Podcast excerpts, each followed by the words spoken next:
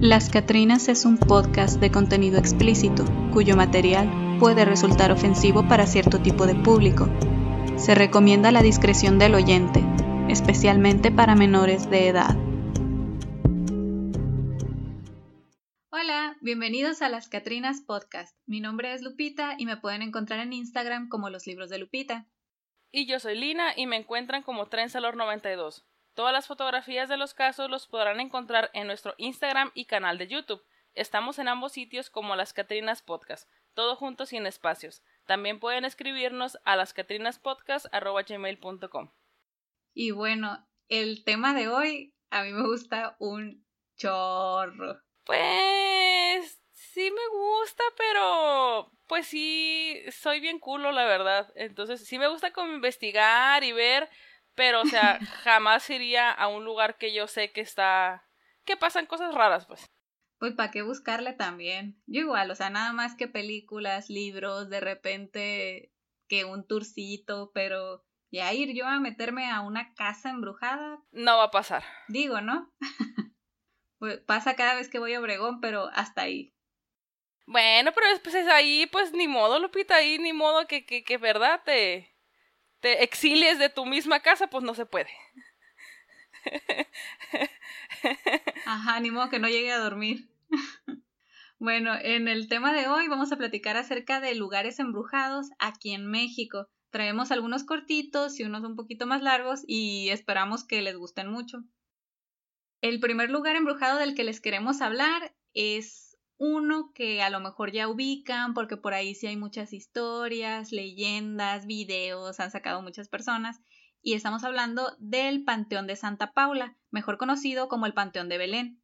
Este panteón se encuentra en Guadalajara, a un lado del Hospital Civil Viejo, y pues como todas estas cosas que siempre están embrujadas, el panteón es viejísimo. Abrió sus puertas en 1848 y estuvo en funcionamiento poco menos de 50 años. En 1896 fue cerrado por el Consejo de Salubridad porque superó la capacidad para la que fue diseñado.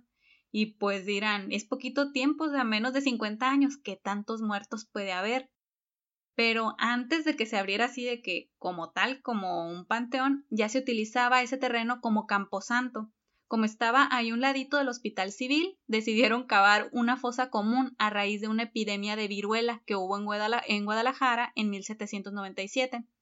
Luego abrieron otra fosa, igual común, en 1833 debido a otra epidemia, pero en este caso fue de cólera. Y pues como estas fosas estaban llenas de víctimas de enfermedades infecciosas, tenían que enterrarlos por pilas, ponerles cal y luego tierra, echarles pues más cadáveres, luego más cal y más tierra. Y pues así iban repitiendo el proceso, ¿no? Debido a esto se le conoció popularmente como el Panteón de la Capirotada. Algo bien. Yo me casi como que... Mm, ¿Por qué le, o sea, ¿por qué le ponen un nombre así a un panteón? Yo digo que está clever. Mm, yo digo que no, o sea, no quiero relacionar panteón, cadáveres acá con una capirotada, porque yo sí soy muy fan de la capirotada. Ay, Lupita, ahí sí a lo mejor me vas a pegar, pero me caga la capirotada. Se hace como demasiadas cosas. Como muy deliciosa. no, como demasiadas cosas juntas. pues capirotada. Ahí en el, exacto, ¿no? Ahí, en el trabajo hay un compañero que cada el día de la de la Virgen, ¿cuándo se acostumbra a llevar? Soy malísima para saber fechas así como de la iglesia. Capirotada sé que es en diciembre, entonces probablemente sea para el Día de la Virgen de Guadalupe. Ajá, te, o sea, ajá, te, yo sabía que era diciembre. Siempre el Día de la Virgen lleva una super olla de, de, mm, pues de capirotada y se acaba súper rápido y siempre este vato es como que, ándale compañera, le sirvo y bien insistente y yo no, no quiero. Entonces siempre le agarro poquita, entonces también digo, la gente siempre que me ha ofrecido es como que bien insistente y siempre me dice como, es que no has probado esta. Entonces llega un punto en que ya estoy, estoy hasta la madre que, me van a comer a fuerzas. Si me están escuchando, ah, qué madre. no has probado esta. Basta. Bueno, la tuya la podría probar, Lupita, pero poquito. Es que la neta sí mm. está muy No lo creo, ¿eh? Bueno, yo no la hago, nunca he hecho capirotada. Bueno, vamos a ver. Pues ahora cada vez que te ofrezcan capirotada, di que sí y me la guardas a mí. Bueno, en este panteón de la capirotada, ¿no? Que por ahí muchas epidemias, muchos muertos, se llenaron todas estas fosas comunes y fue de, ah, está bien, ¿no? Luego, en 1850 hubo otra epidemia de cólera y se habilitó otra fosa común ahí mismo. Y ya fue cuando el obispo Diego de Aranda dijo, ¿saben qué? Mejor ya hay que hacerlo panteón, que se llame Panteón Santa Paula y órale, ahora sí pongan ahí a todos, pues todos los cadáveres, ¿no? De este lugar, por lo mismo de que hay muchos cuerpos, muchos cadáveres que nadie sabe ni probablemente ni quién son. A lo mejor no recibieron ni siquiera, pues, cristiana sepultura, como uno diría, ¿no? Entonces, en creencia popular, eh, se supone que por ahí andarían almas en pena. De este lugar, ajá, se cuentan muchas historias y leyendas como la de unos enamorados, Andrea y José, que se mataron porque sus familias no, les, no les permitían estar juntos, así como pues, Romeo, y Julieta, Ajá, pero pues versión mexicana. De estos dos enamorados encontraron sus cadáveres afuera del Hotel Aranzazú, que es uno muy famosillo ahí en Guadalajara, ahí las familias fue como que agarraron el rollo y dijeron, no, pues sí, nos pasamos de lanza y decidieron hasta enterrarlos juntos. Entonces la mamá de José les llevó una guirnalda de estas de flores naturales y la colocó sobre las dos cruces, ya ven que están enterrados juntos. Y con el tiempo, esta guirnalda de flores se convirtió en piedra. Y si visitan la oh. tumba, ahí la pueden ver. Pero pues estamos en pandemia, así que pues mejor vayan y la ven en nuestro Instagram en vez de irse al panteón, ¿no? Sobre este panteón se encuentran muchísimas historias de fantasmas, ruidos que salen de las tumbas, objetos que se mueven solos, sombras, llantos, risas y un sinfín de eventos sobrenaturales. Yo he ido dos veces y la verdad el ambiente sí me pareció muy pesado. Claro que pues yo fui en estos recorridos de medianoche, ¿verdad? Como no me iba a dar así como que miedillo. Ya, pero ya fuera de cura, si tienen oportunidad de ir, sí dense la vuelta. A mí me encanta ir a los tours de leyendas precisamente por esa vibra que se siente. Y es como que lo que te están contando te parece real. Así, aunque esté súper fumado, tú dices, ok, aquí en el cobijo de la noche con esos coyotes por ahí aullando, como que sí me parece verdadero, sí me da miedo. Entonces, si tienen oportunidad de ir, dense la vuelta y si agarran esos tours porque están muy padres. A mí sí me gusta mucho ir a, escuchar esas leyendas y en especial este panteón tiene historias que a mí me gustan mucho. Y hay algunas que sí me dan miedo y hay precisamente una que se me quedó muy grabada porque en un principio me pareció triste, pero pues ya que estaba en mi casa acostada a las 3 de la mañana pensando en todos mis errores y me acordé de ella, ahí sí me dio un chorro de miedo. Se trata de la historia de Nachito, un niño que tenía nictofobia, que es este miedo irracional a la noche o a la oscuridad. Que a mí si me preguntan, no es un miedo irracional, porque si hay un chingo de cosas que se esconden ahí en la noche, en la oscuridad, pero pues bueno.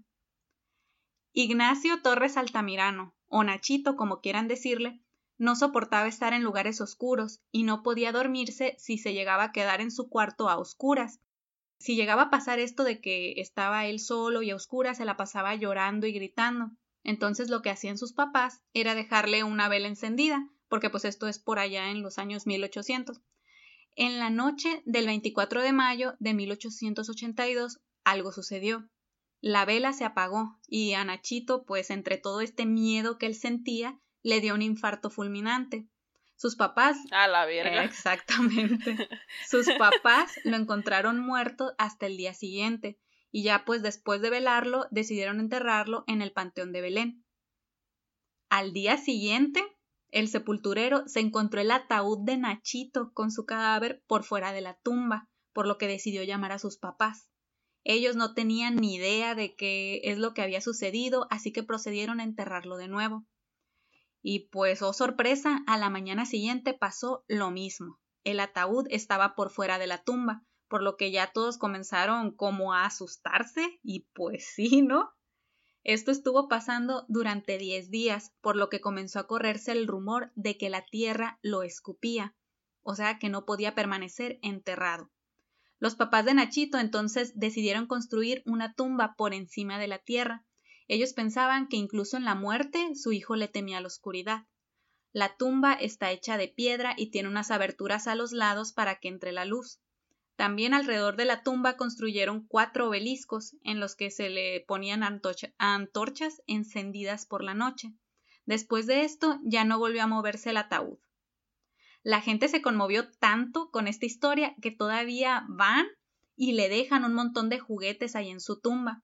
Es, eh, pues esta tumba de Nachito es de las más visitadas en el Panteón de Belén, junto con la tumba del vampiro, pero pues esa ya es historia para otro día.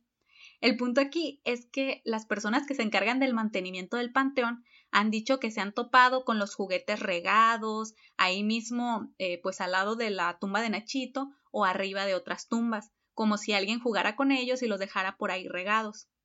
Otras personas dicen haber visto la figura del niño corriendo por ahí entre las tumbas. También dicen que, pues, a las personas que trabajan ahí les han escondido cosas, les han hecho travesuras y, pues, cosas que haría un niño, ¿no?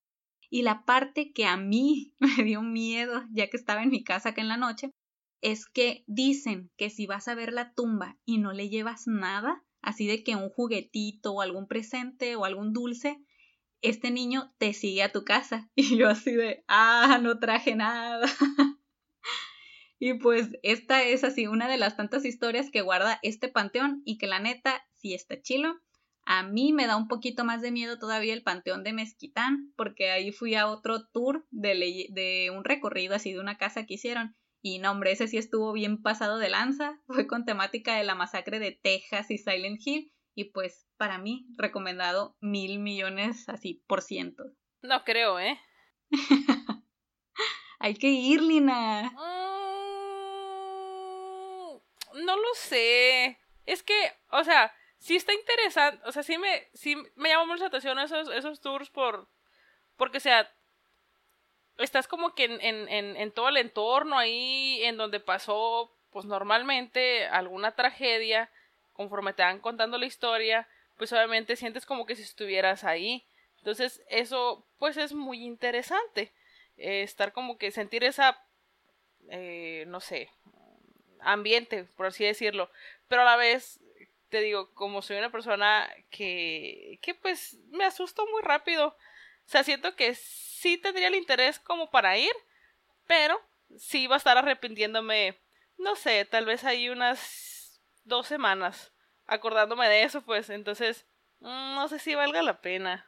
Pues yo creo que al menos por la experiencia te lo deberías de pensar, porque al menos... La experiencia culera de no dormir. Que es como laberinto, ¿cómo?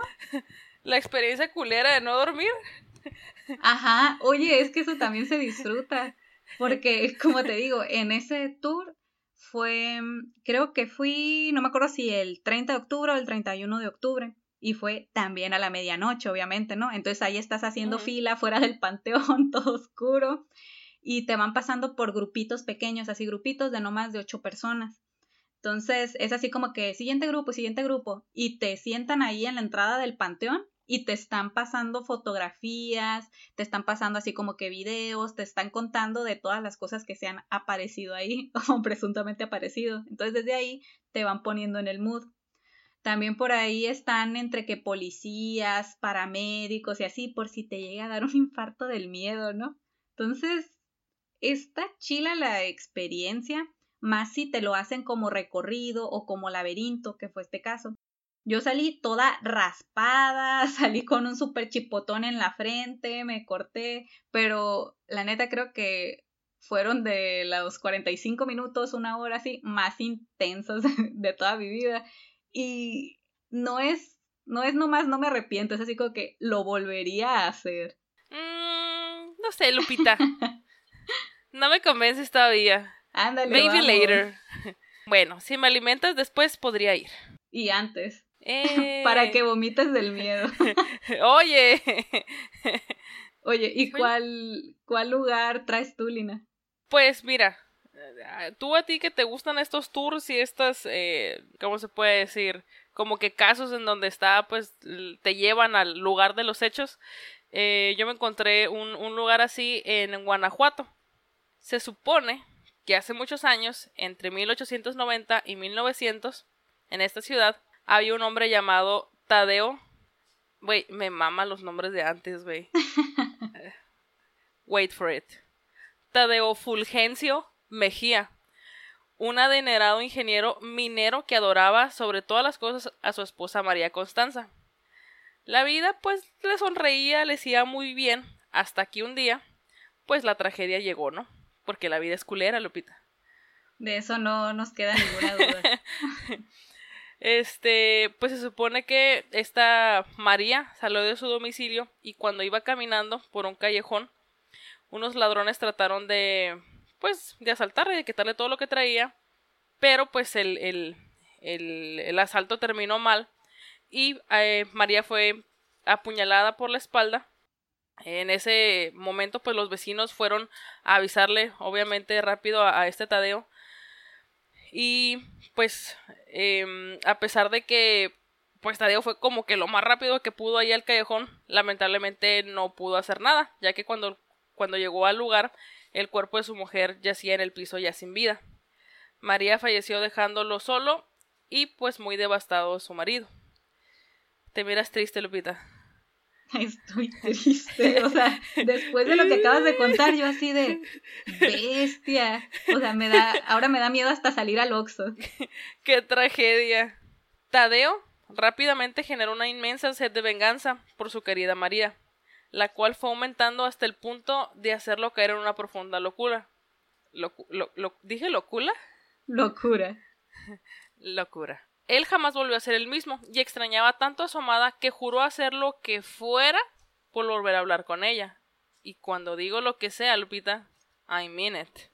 Ah, mm, déjame adivinar, pactos con el diablo. Eh, Más o menos. Algo tiene que ver ahí con, con Satanás.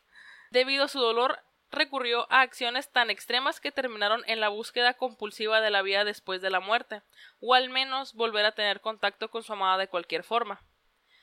El hombre extrañaba inmensamente a su esposa, su vida había perdido sentido, cuando en ese entonces tuvo conocimiento de la existencia de una bruja practicante de magia negra, y ésta le dio la idea de realizar diversos rituales para así cumplir el deseo de contactar a su mujer en el más allá, aunque como sabemos, como suele suceder en estos casos, al entrar a este mundo oscuro significa que no hay regreso.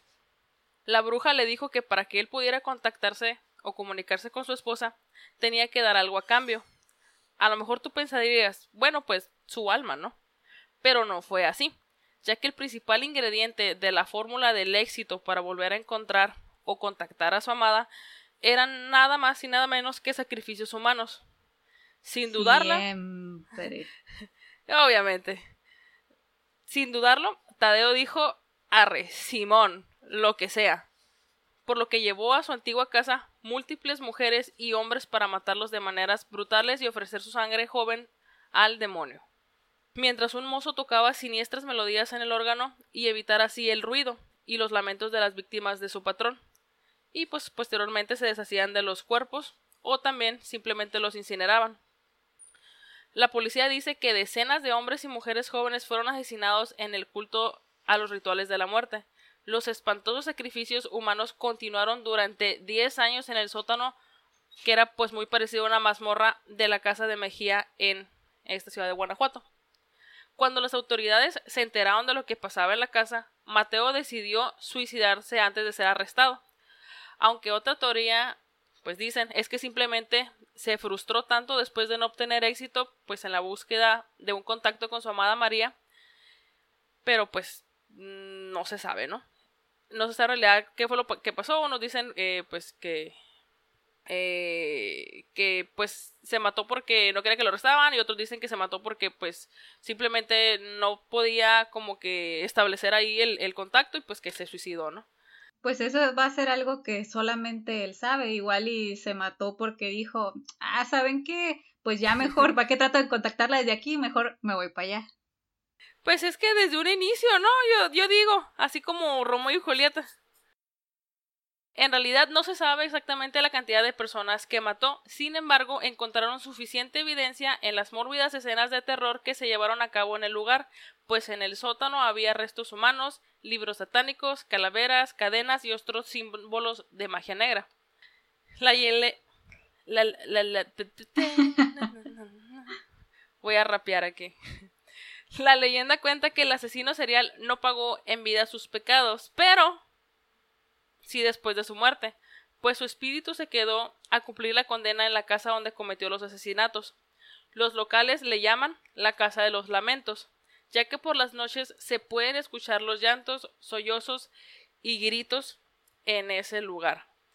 Y pues, eh, eh, pues tú, Lupita, a ti que te encanta todo este cotorreo, pues obviamente hay un tour ahí en la casa, este súper ambientado y todo el cotorreo, ahí para que, para que sientas lo que experimentaron estas personas no quiero sentirlo ni experimentarlo ni nada, solamente quiero así como que saber, ver como qué rollo.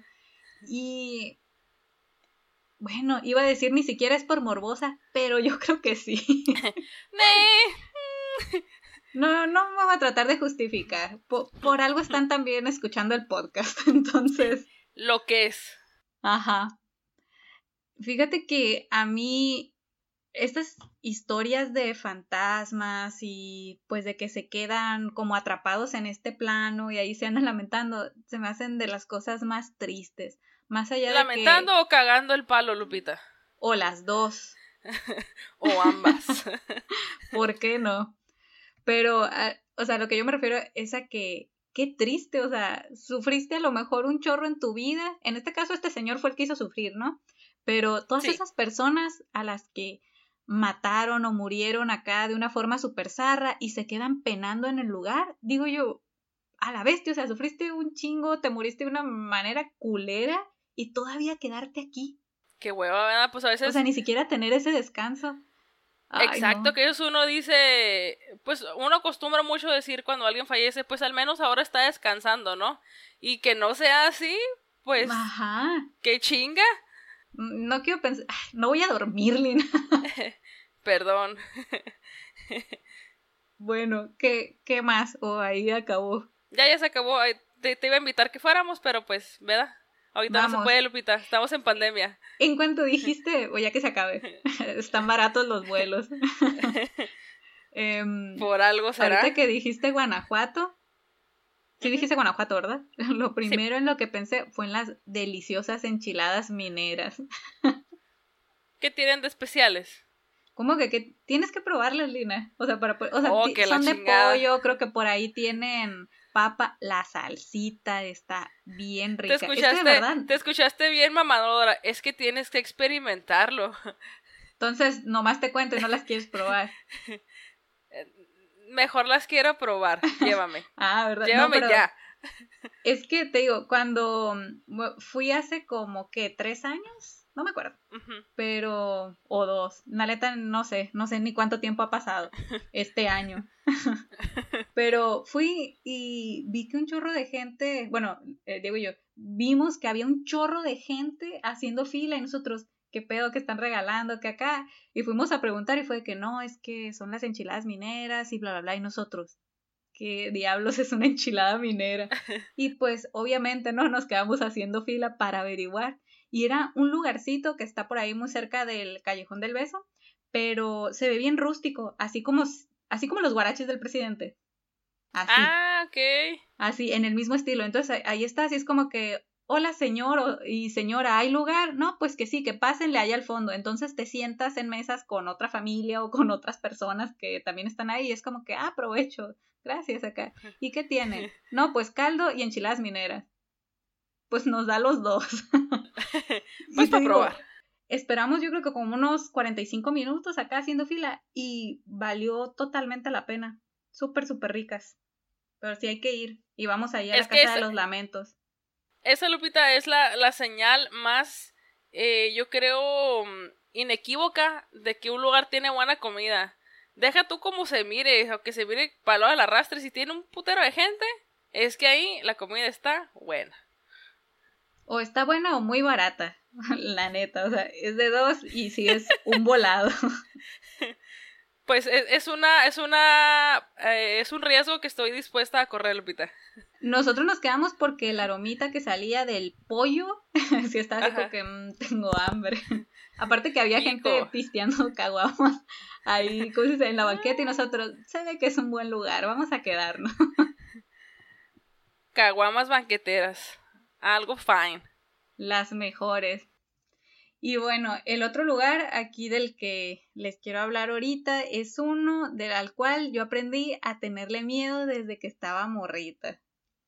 Se trata de las criptas satánicas de Ciudad Obregón. a la madre suena bien, suena bien tétrico. Así como suena, así es. O sea, no te engaña para nada el nombre y no te lo endulza. Las criptas satánicas, así tal cual. En realidad, estas criptas satánicas se tratan de, de construcciones en dos sitios diferentes. Una está ubicada en la colonia Faustino Félix y la otra está al lado de Granjas Micas. Ambas fueron realizadas por Miguel Varela, un trabajador del IMSS hace ya como unos 30 años, yo creo, tal vez 40 y aunque se cuentan mil y una historias sobre ellas, siempre hay un común denominador, el satanismo. Lo primero que llama la atención de estas construcciones eh, es que pues, les decimos criptas, pero en realidad están sobre la tierra, la mayor parte, ¿no?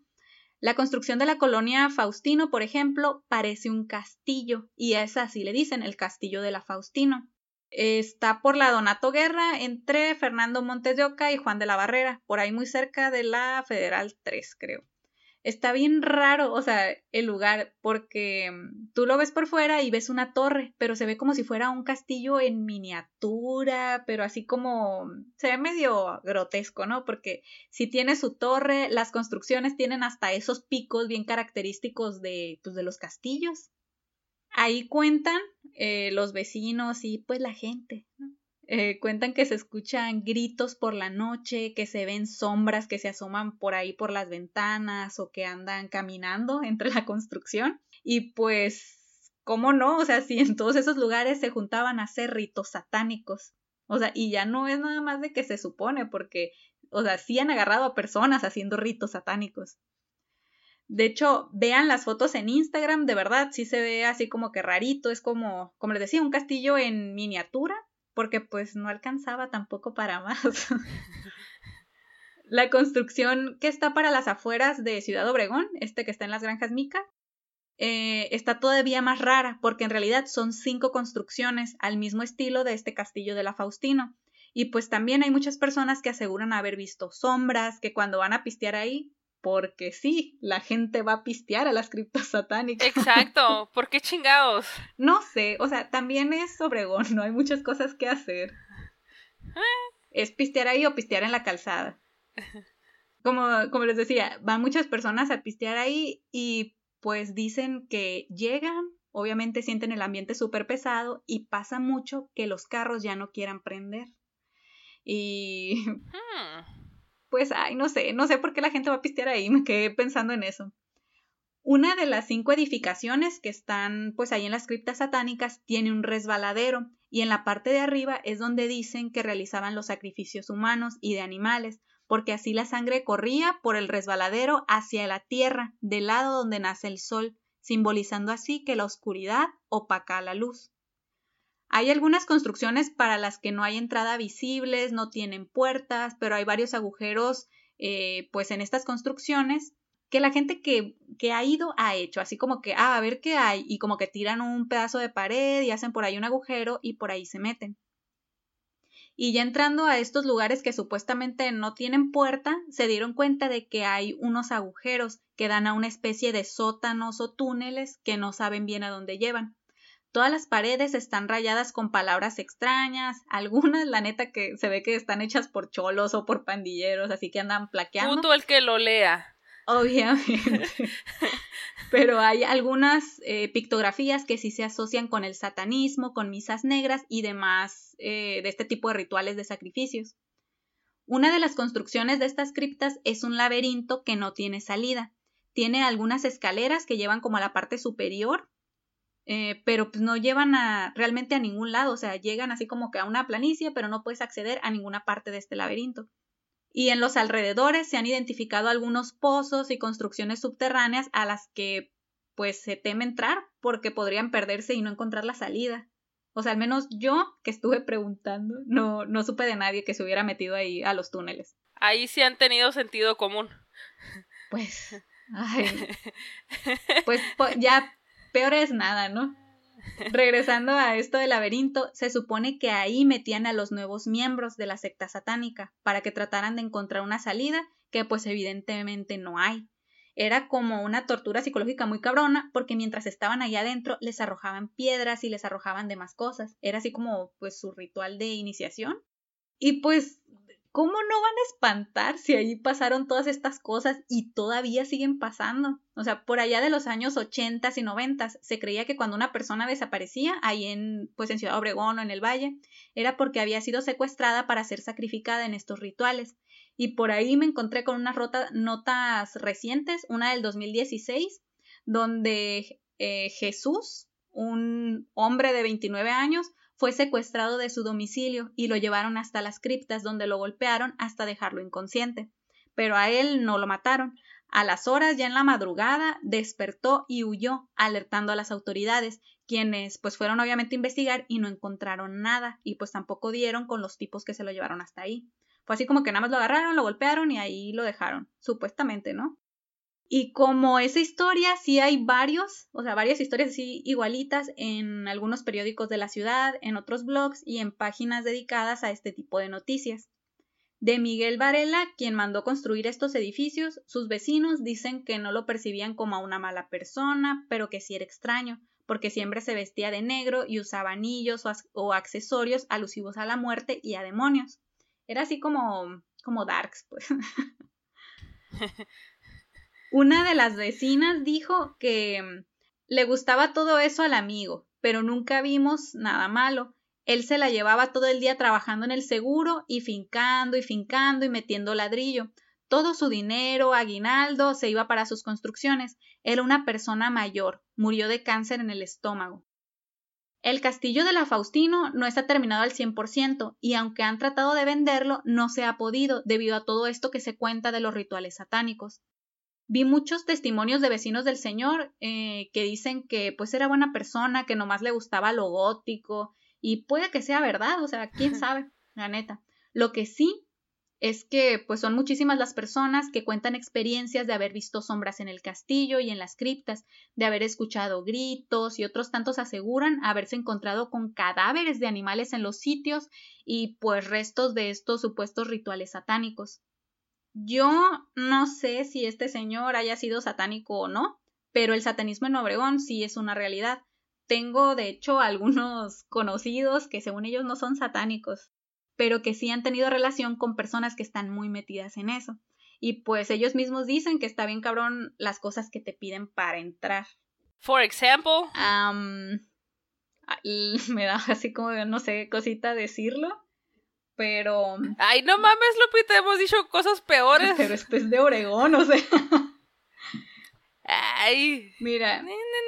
Ya hablamos de canibalismos y de pederastia y. Ah, no lo decía por eso, o sea, lo decía porque lo han dicho personas cercanas a mí, pues así de que.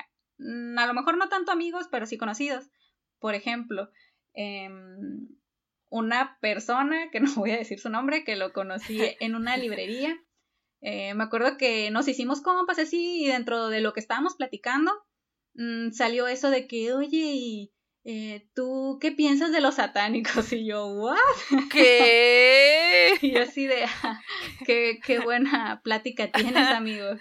Entonces, me empezó a contar historias bien raras. El vato. Ándale, y yo así de... ¿Qué piensas, qué piensas de ser sacrificada, amiga? pues sí, y yo así de, solo porque vengo vestida de negro y traigo cadenas, ¿me vas a hablar de satánico? no mames. Pero sí, así empezó, y yo así de, ah, ok, tengo que voltear mi banco hacia Bye. No, pues, y me empezó a contar que él, pues sí tenía amigos que estaban metidos en eso del satanismo y que andaba preocupado eh, porque a uno de ellos, para poder entrar como a este tipo, ni siquiera le decían secta a ellos, es como la élite de estas personas poderosas en Obregón. Supuestamente, yo no estoy asegurando nada, por favor no me maten.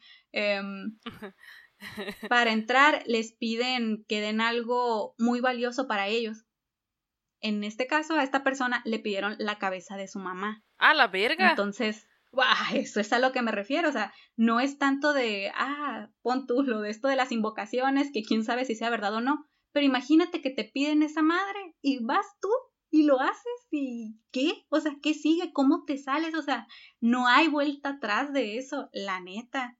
Pues es lo que comentaba ahorita con, con el caso este del vato este, ¿no? Que, que dijo, ah, Simón, los que tenga que matar, pero o sea, ya que te eh, inmiscuyes en todo este, pues, mundo tan, pues, tan oscuro, pues no creo que te pueda salir así tan pelada de que, mm, ¿saben qué, amigos? No me gustó, bye. Ándale. Bye, popó. Sí. no, por eso te digo, o sea, esta madre te, aparte que te vuelves un criminal, te deja bien tocado. Sí. Yo jamás le volví a hablar a esa persona, ¿no? Es así como que bloquear por siempre. Pon tú que él dijo que no era satánico, ¿no? Pero yo, no me gusta que me cuentes estas cosas. Bye. 15 años después, aquí grabando las Catrinas podcast. no, pues es que, o sea, entiendo perfectamente que no te haya dicho. Que, o sea, si era una, que si era una persona que estaba ahí metida en ese grupo, sí entiendo que no te haya dicho en su momento que él era un satánico, porque si ibas a salir corriendo, si aún así, este, saliste corriendo, y pues imagínate. Me dio miedo simplemente que me contara esas cosas a lo mejor el vato se estaba acá como que le voy a contar cosas que la van a pantallar y yo, ¿qué? A lo mejor, ¿no? Quiero pensar.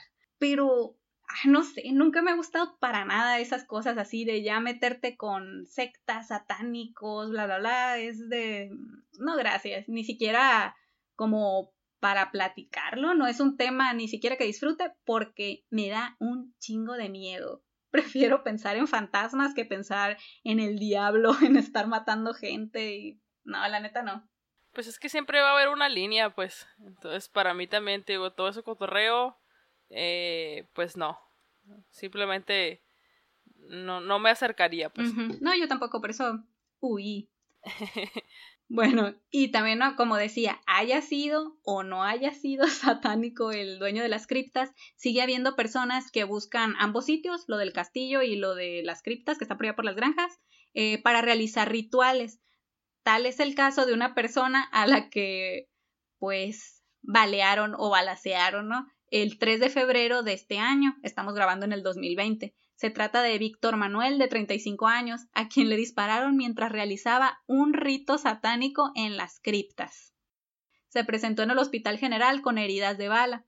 La agresión ocurrió como eso de las dos y media de la madrugada del lunes, bueno, de un lunes, por allá del 3 de febrero. Eh, cuando lo estaban atendiendo, el mismo sujeto fue el que dijo así como que, ah, es que yo nomás estaba haciendo mi rito satánico y llegaron unos vatos en una pickup y me balacearon. No sé por qué. Entonces, ay no. El descaro. así como que, oye, yo estaba bien en mi pedo. Víctor Manuel se presentó por sus propios medios en el hospital, donde los médicos ya pues le atendieron un balazo en la pierna y nomás terminaron de atenderlo y el tipo salió huyendo, todavía en esta batita que te dan en el hospital. Él ya no volvió a decir nada por temor a ser atacado de nuevo. Él no proporcionó ningún domicilio y de hecho este nombre de Víctor Manuel es falso, porque él nunca quiso dar su nombre real. Son tanto los reportes y rumores de rituales satánicos, demonios y sombras que se aparecen por las noches en estos lugares eh, que varios investigadores han ido a ver si es cierto que ocurren cosas sobrenaturales en ambos lugares, tanto en el castillo como en las criptas. Pero principalmente, pues van a las criptas, ¿no? Que es donde están estas cinco edificaciones. Hasta fueron los vatos de Extranormal. No sé si vieron alguna vez los videos que sacaron por allá, creo que como en el 2011. Están zarrillas. La neta, se ve así como medio montaje. Pues como todo lo que sacaban ahí, Lupita, estaba súper cutre. Siempre toda la producción y, ay, no. La neta me gustaba verlo los domingos acá como a las 8 o 9 de la noche y yo mm, un poquito de miedo antes de dormir. pero es que, o sea, sí daba miedo, pero la mayoría de las veces, bueno, yo me daba así como que, no mames. Es que te da miedo ya que tú lo analizas por allá bien en la noche pero a plena luz del día es como que ve esto, se ve que está bien falso. Pero les digo, igual y deberían de checar estos videitos porque pues sí presentan varios de las locaciones de ahí de la pues de las criptas, y se ve bien todo esto de mm, donde estaba la resbaladera, donde estaba el observatorio, donde está el, creo que también alcanza a salir el, el laberinto. O sea, está padre como para que vean cómo es, no nada más en fotos. Y así como hay videos de programas que han ido a tratar de documentar lo que pasa por las noches, también hay varias personas, o sea, que se animan, se pasan de valientes y pues han ido en la noche y neta, siempre, siempre, siempre ven algo o escuchan algo. Hay varias grabaciones, eh, pues donde se escuchan psicofonías acá bien brutales de personas que están gritando, que están llorando, o sea, y como está todo grabado en video, todas las personas bien sacadas de pedo, así como que, ah, hay que huir. Yo cuando las pongo me traumo porque no las puedo desoír. Entonces me acuerdo de esos gritos en la noche y yo así de, ¿por qué lo hice? No, hay cosas que no se pueden desoír ni desver, Lupita, lamentablemente. Horrible. Y pues además de estas psicofonías hay fotos, videos y testimonios escritos pues de muchas personas que han visitado las criptas. Yo empecé a preguntarles a mis amigos si habían ido y resulta que pues todos somos una bola de precavidos, que no vamos a esos sitios que están embrujados o donde hacen rituales, lo cual la neta está perfecto. Yo soy amante de todo este tipo de cosas de terror, pero mi sentido de autopreservación es muchísimo mayor que mi gusto por los sustos. Yo me quedo con las películas y los libritos y ir a los lugares así embrujados, la neta, no. Sino buscando este tipo de experiencias. Ya me han pasado varias. No me imagino ir a pararme acá, en alguno de esos lugares. La neta, le saco mucho. Y bueno, ahora les voy a platicar acerca de la Posada del Sol en la CDMX.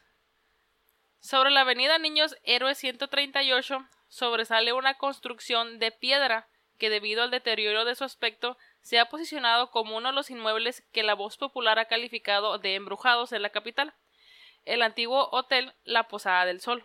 Durante años han circulado rumores sobre este hotel abandonado lleno de grafitis en la Ciudad de México. Lo que sí se sabe a ciencia cierta es que el antiguo edificio, muy bonito por cierto, ahí les vamos a dejar las, las fotitos en el Instagram. ¿Y ahí sí vas? Fue un proyecto... ¿Eh? ¿Y ahí sí vas? Eh... Mm, no, ya que miras las fotos, tú tampoco vas a querer ir. Ni aunque esté bonito. Pues a lo mejor por afuera sí se me haría bien, como que, ah, mira, ese es el lugar. Pero ya de entrar, porque dice que tiene túneles y la chingada, pues ahorita ya ah, les voy a platicar. bueno, ahorita, ahorita ya, le voy a decir que hay adentro, ¿no? Pero sí está medio scary ahí adentro.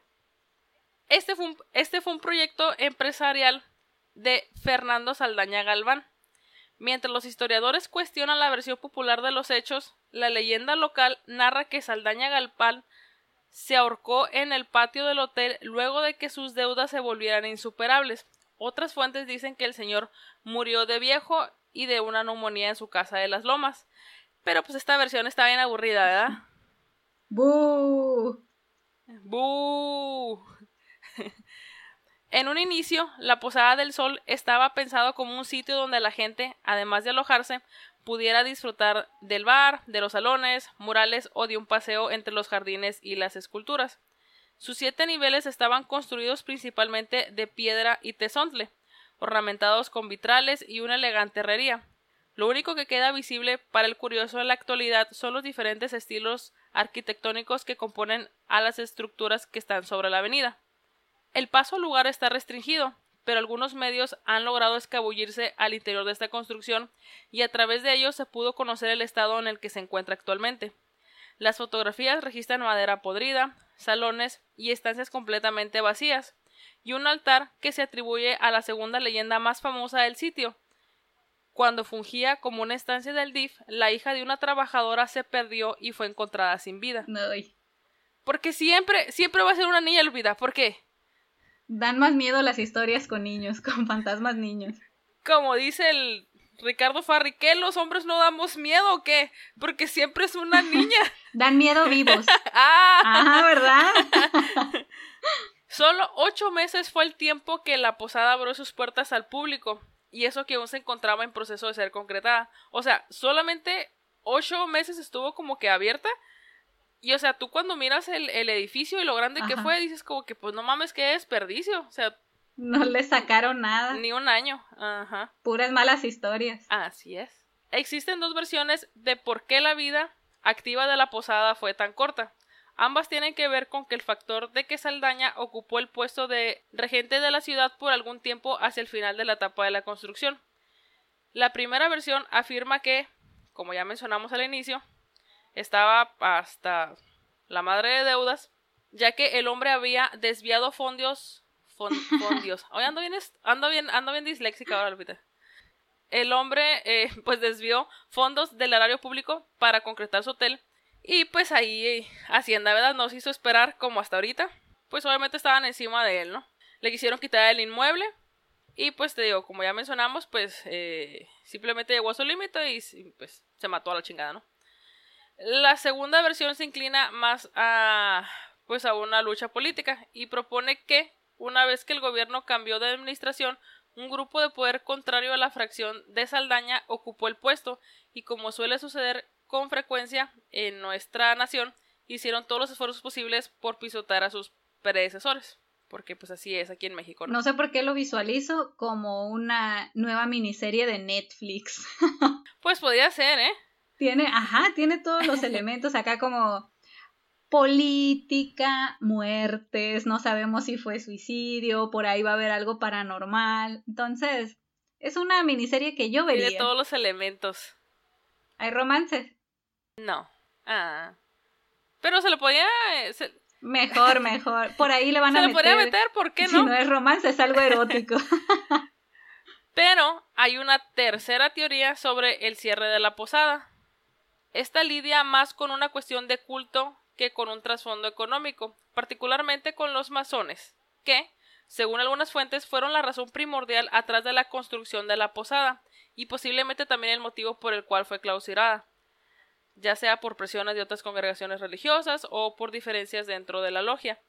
Los que defienden esta idea interpretan los detalles estilísticos incorporados en la construcción como símbolos con significados profundos, vírgenes embarazadas y demás elementos de un alfabeto críptico que hace ilusión al esoterismo, y repeticiones del número 33.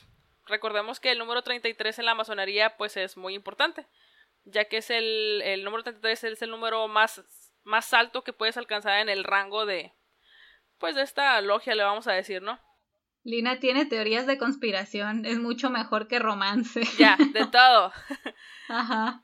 Y uno de los argumentos para llegar al número ascendido 33 es que se ha pasado por todas las etapas del conocimiento. Otra correlación es que Jesucristo a los 33 años murió, resucitó y ascendió. No suena tan descabellado esta parte es decir, que Saldaña era masón, pues la masonería y la política es algo que, pues se supone que es algo habitual, ¿no? Ante las dificultades que enfrentó y la manera en que obró para superarlas, el grupo se supone, pues esta dice la teoría, que le dieron la espalda, lo cual explicaría algunos de los mensajes labrados con cincel sobre la piedra y posiblemente haya desembocado en que el hombre desarrollara su propia versión del culto. El caso es que, por una u por otra, ocho meses después de la inauguración de la posada, esta cerró y nunca más abrió sus puertas para desempeñar la función con la que fue planeada. Por supuesto que a lo largo de los años se le ha dado distintos usos al predio. El número 139 de la Avenida Niños Héroes ha sido sede del Instituto Nacional de Desarrollo de la Comunidad y la Vivienda y también el Instituto Nacional de Indigencia Interamericano y pues ahí otras instituciones, ¿no? Hoy en día es uso para, pues lo usan de locación para producciones cinematográficas y pues también este para guardar ahí algunos eh, muebles. Ahora vamos con lo que hay adentro, Lupita. De vuelta en el patio, eh, que es ahí pues ya dentro de la capilla, quizás el único sitio de la posada que es tan solo un poco más inquietante que los túneles y el único que parece no estar abandonado se dice que hay un templo como de dos, de dos pisos. Cuenta con una bóveda decorada por numerosas ventanas ovaladas de mármol traslúcido y un balcón circular tallado con maderas preciosas que bordea toda la pared del segundo nivel. Tengo mucho calor. Yo también. Estoy sudando. Traigo la frente brillosa. Yo también, no siento que me está chorreando así el, el, el sudor. Está sudando comida china. Sí, no me arrepiento de nada. Algunas fuentes afirman que existen reportes de cráneos y otros restos óseos que podrían ser de 40 personas distintas encontrados dentro de los túneles o emparedados entre dobles muros. Hay quienes opinan que dichas hipótesis es que pues ahí también, Lupita, se practicaban eh, pues rituales, eh, pues sacrificios humanos, ¿no? Por otro lado, también podría ser evidencia de eventos un tanto más eh, pues perversos, ejecuciones acontecidas durante la época de la represión estudiantil de los años 70. Claro que pues no consta en actas, pero es sumamente probable que la gente del Negro Durazo utilizara estos túneles, de la misma manera que sucedió con otras instalaciones similares. ¿De que te ríes, Es que dijiste negro durazo y me acordé del Dani. Hola, Dani. Él va a saber por qué. ya se me fue. Perdón, perdón, continúa. Para encerrar y torturar a algunos de los muchos jóvenes que desaparecieron durante, pues, aquel, pues, capítulo culero, ¿no? En la historia mexicana.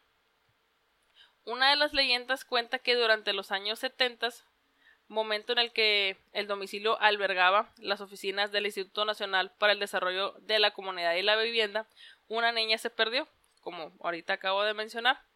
Siempre niñas. Así es. una niña se perdió de la guardería donde cuidaban a los hijos de los trabajadores y que tras varias horas de búsqueda habían encontrado su cadáver dentro de un sótano oculto en uno de los túneles. A partir de ese momento, el espíritu de la niña comenzó a deambular por el edificio para sorprender a los pocos visitantes que, pues, ahorita no sé por qué, se meterían a ese lugar. Al parecer, la niña les pide que cuiden su memoria, visitando el altar que se construyó en el lugar donde apareció muerta. Oye, ¿y se sabe qué fue lo que le pasó a la niña? No, nada más que apareció muerta. O sea, sí debe estar registrado, pero no encontré en realidad como que esa información si alguien la ha este filtrado pues de alguna manera. Me da que va a ser algo súper triste. Probablemente. Y violento, obviamente. La habitación en la que se encuentra el altar tiene una pequeña puerta que obliga a estar agachado. En sus paredes puedes ver dibujos, caricaturas, garabatos y pues oraciones con errores, tal como lo haría pues una niña. De hecho, pues ahí en las fotos que vamos a, a subir del Instagram, que alguien ha tomado ese lugar, pues te digo, se mira todo así como, pues si hubiera estado una niña, obviamente alguien lo pudo haber hecho, ¿no? Pues qué tan difícil es agarrar un crayón y pues rayonar ahí, pero te digo, todo esto como que complementa más ahí el, el ambiente tan, eh, pues tan tétrico, ¿no? De este lugar. En la parte posterior de la sala se encuentra el altar. En él se muestra el vestido que llevaba la niña colgado sobre una mesa con todo tipo de regalos. También se pueden ver muchos juguetes, dulces, fotografías, flores y velas. Existe otro altar en otra habitación que se encuentra bloqueada desde el interior por una enorme pila de escombros. En ese lugar se pueden encontrar multitud de cabezas de viejas muñecas. O sea, no. O sea, digo, obviamente alguien las agarró y las llevó ahí, pues te digo, pero todo es como que un set. Como para alejar a las personas. Yo digo, porque te digo, este digo, está demasiado tétrico como, digo, nada más viendo la foto, o sea, me dio miedo, imagínate ir ahí de noche, encontrarte todo, las muñecas, todo eso pintado, el altar, el, el, vestido de la niña, es como que... Mm, a lo mejor sí es para alejar a alguien y ahí se reúnen los masones. Ah. Oh, venden droga. También. Se dice que desde que su cuerpo fue encontrado, el fantasma de la niña sorprende a los incautos y los insta a mantener vivo su recuerdo, cuidando del altar que se hizo en su momento cuando murió. Al parecer, hoy en día algunos miembros del rodaje de una película filmada recientemente en La Posada son los que mantienen activo el altar después de que supuestamente la niña se les apareciera en uno de los pasillos. O sea, Lupita, tal y como en la película de Stanley Kubrick, o sea, un hotel lujoso con un pequeño teatro, habitaciones eh, numeradas con elegantes placas de metal, arquitectura, pues ahí, pues barroca, una gran barra circular en el, en el bar y pues como obviamente estábamos hablando ahí pues de, de esta película de, de Jack Nicholson, eh, pues hay unas niñas que se te aparecen ahí, ¿verdad? En unos pasillos y que quieren que la sigas a su cuarto. no quiero hablar de esa película porque mm, me van a cortar. 10 de 10. pues esta es, esta es la, la, historia. Pues ahí sí está muy interesante, te digo, por todos los elementos que combina. Eh, demasiados, creo yo. Eh, y pues ahorita, pues supuestamente, pues, eh, pues las personas que se atreven a, meterse, que sí, que pueden ver al niña y que les pide que, que lo siga, y que supuestamente la niña les pide que lleven como que cosas al altar para que su recuerdo no, no, pues no se desvanezcan. Se parecen un po bueno, se parecen un poquito tienen muchos elementos en común las historias que hemos contado. Por ejemplo, la que yo conté de Nachito con la que tú acabas de contar de esta niña que quiere que le lleven cosas. En este caso es la niña para que ella sienta que no se olvidan de ella y en el caso de Nachito es pues juguetes, dulces, etcétera. Pues es que un niño, yo creo que lo primero que, que, que te, bueno, no, no tengo sobrinos, ¿no? Pero sí, pues visito a, a, mis amigas con niños y lo primero que es como, ¿qué me trajiste? Y yo, nada mocoso enfadoso. Ay, no es cierto, no es cierto, yo los quiero mucho. Lina, ¿por qué estás guiñando los ojos? y yo así.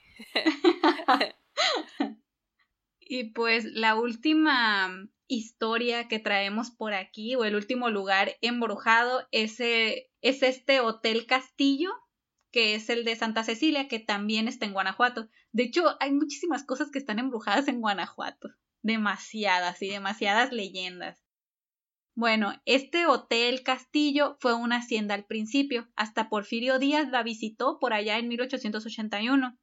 En 1916 se convirtió en un hospital y albergue, pero cerró por completo en 1917. Fíjate, este también estuvo como un año activo nada más. No fue sino hasta 1951 que comenzó a dársele la forma de hotel con apariencia de castillo medieval. Al día de hoy cuenta con 100 habitaciones con este mismo pues estilo, así como de antes, pero ya modernizadas en la medida de lo posible. Desde el principio, las personas que se alojaban en él decían que sentían que algo o alguien siempre los vigilaba. Otros comentaban haber visto sombras, espectros y que por las noches la temperatura descendía demasiado. Con el paso del tiempo, todos estos avistamientos de entes sobrenaturales fueron aumentando, sumando que muchos huéspedes y personal que laboraba en el hotel decía que escuchaban ruidos extraños y que también veían sombras deambular por el castillo o atravesar de forma rapidísima los jardines. Las fotos del hotel, vayan a verlas al Instagram, la verdad es que está precioso y es un lugar en el que a mí me gustaría quedarme. De entre lo más leve que los, huéspedes, que los huéspedes han contado ha sido que vieron objetos moverse por sí solos, puertas que se cierran de golpe cuando no hay ninguna corriente de aire, de repente escuchan el sonido de voces y risas en, sus habitaciones cuando están aparentemente solos. De entre lo ya medianamente hardcore por ahí que me encontré, entre los testimonios, es uno de una pareja donde el esposo contó que como por ahí de las 4 de la mañana de la primera noche que se quedaron en el hotel, se despertó porque escuchó que gritaron su nombre. Se levantó acá de la cama, así de que medio cuerpo se sentó y que vio a mitad de la habitación eh, a una mujer a la que prácticamente se le asomaban los huesos y que iba acompañada de un niño y que ese niño sostenía un gato. Otra de las historias que alberga este castillo es la de... que zarra, ¿no?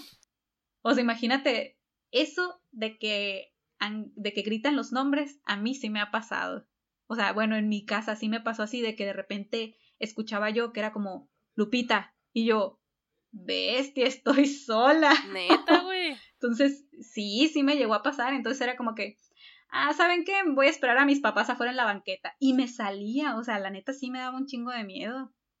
Bueno, y yo así, con esta. Con el crucifijo. Y así tomando agua bendita y yo, no, se me va a acabar. Em, otra de las historias que alberga este castillo es el de una mujer de la realeza que supuestamente fue asesinada en la habitación número 403 y que se les ha aparecido a muchos de los huéspedes que se quedan ahí. Se cree que esa es la razón de que en esta habitación se encuentre llena de cruces hechas con aceites en los vidrios, en los cristales de las ventanas y en las puertas. Las personas que se han quedado en esa habitación también cuentan que las llaves del, agua, así de que la regadera o los grifos se abren solas, que las cosas se mueven. también han contado que han escuchado el ruido de alguien caminando con tacones por todo el cuarto, además de susurros y voces muy nítidas que los llaman por su nombre. Otro suceso que han comentado y que es recurrente, perdón, es ir caminando y tropezar con nada. O sea, simplemente se tiene la sensación de chocar con algo o con alguien y que en realidad no hay nada. Eso a mí me daría un chorro de miedo. Dato curioso de este hotel es que aquí se grabó la película de El Santo contra las momias de Guanajuato, que es una joyita del cine mexicano. Yo me acuerdo que siempre las veía con mis papás, todas las películas del Santo. Pues las personas que participaron en este rodaje afirmaron haber presenciado muchos de estos fenómenos paranormales e incluso cuentan que ellos vieron a la llorona. Cuentan también por ahí que hasta el mismo santo tenía miedo de estar en el hotel. Y pues, ¿cómo no? Con, o sea, con todas esas apariciones o cosas que se mueven, sombras, etcétera.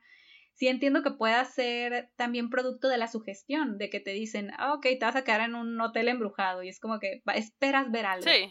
Pero tantas personas, tantas coincidencias, no sé, algo sí algo debe haber por ahí. Más sabiendo que fue un hospital.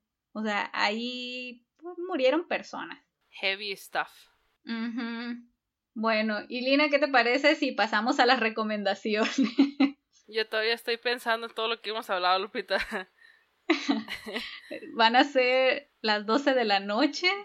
Ay, cállate, sí. Al menos no son las 3 de la mañana. las 3.15 de la mañana. Bueno, sí, vamos a pasar mejor a las recomendaciones. Eh, yo les quiero recomendar por primera vez un libro eh, Lupita, espero que esté orgullosa de mí. Bueno, no, no tanto.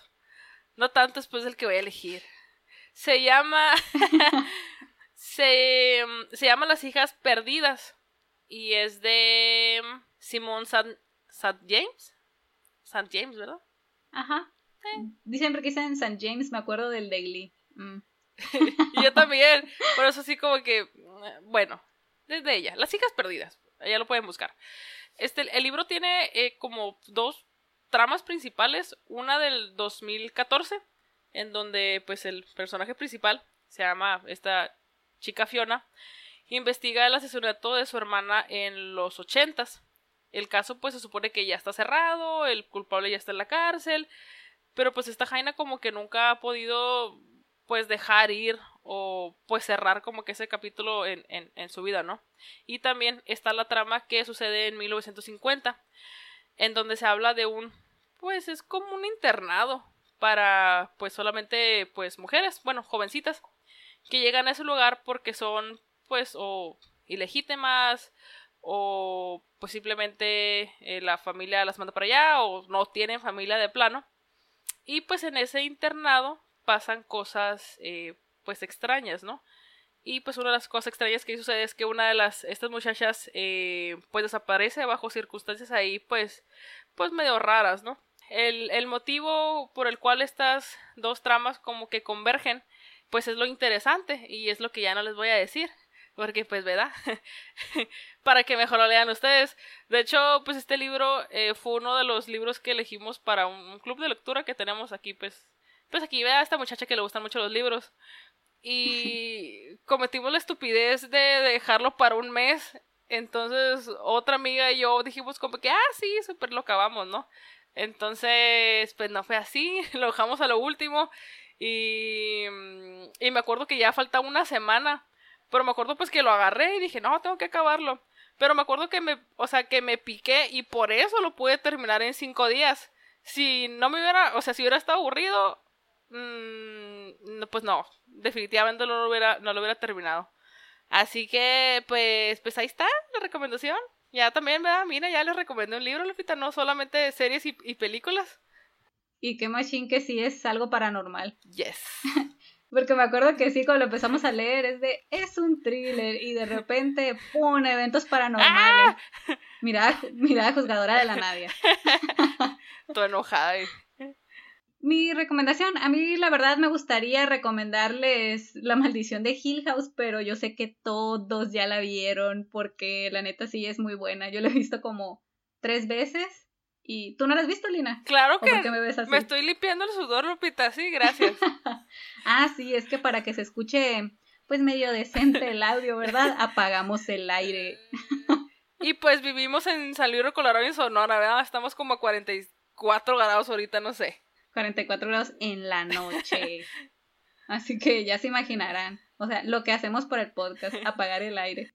Pero pues bueno, decía yo, me gustaría mucho recomendarles La maldición de Hill House, pero muchos la han visto y la neta qué bueno, porque es buenísima esa serie, soy súper fan de Mike Flanagan. De Shirley Jackson, la neta no tanto, pero de él sí.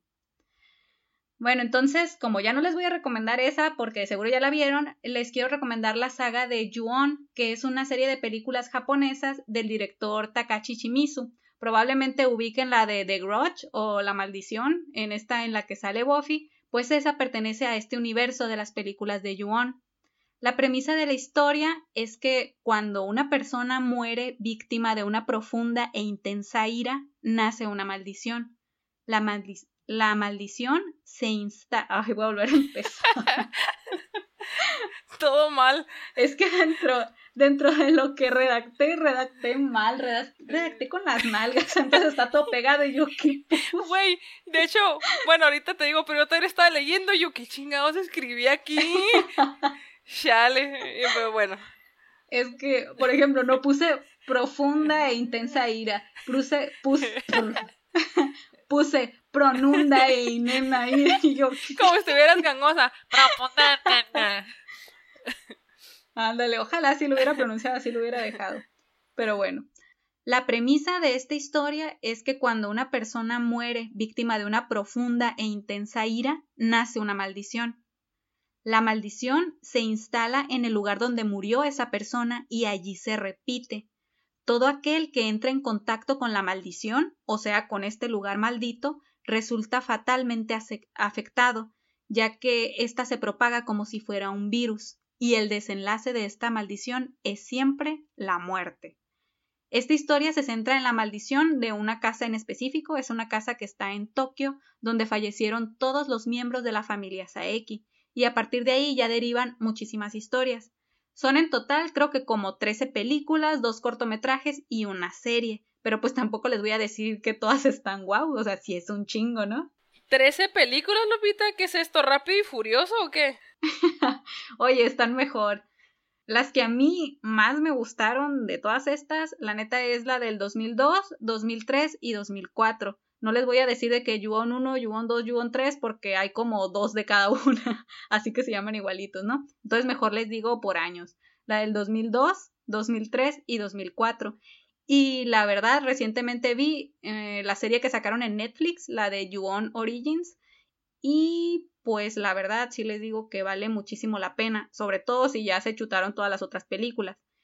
Esta serie, la neta, sí es una chulada sí tiene sus fallas, como todos, ¿no?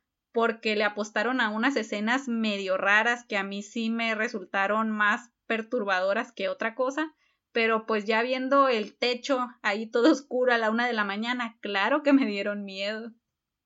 Pues esas son nuestras recomendaciones, esperamos que, les den una oportunidad, que se lean el libro, que vean estas películas. Por dos, todo lo que dijo Lupita. no, pues nada, eh, pues igual, muchas gracias por seguirnos ahí aguantando. Este, la verdad es que mm, pues han sido pues días muy pesados para los dos, para las dos. Eh, pues tengo mucho trabajo. De hecho, duramos como, ¿qué, Lupita? Como, ¿cuántos días sin grabar? 17, días, sin grabar. Igual teníamos ahí un, colchoncito de, de, pues de ya de audios grabados. Pero pues igual, o sea, mm, ya cuando grabamos es como que es lo divertido, pues sí, es lo que en realidad lo que, lo que nos gusta pero pues simplemente no lo que se disfruta. no se había podido no entonces pues pues nada esperamos que lo hayan disfrutado mucho estante pues tanto como nosotros y pues nos vemos en el siguiente episodio. Y yo Lina no se te ven los dedos en el audio. Qué tonta. Bueno ya bye. Bye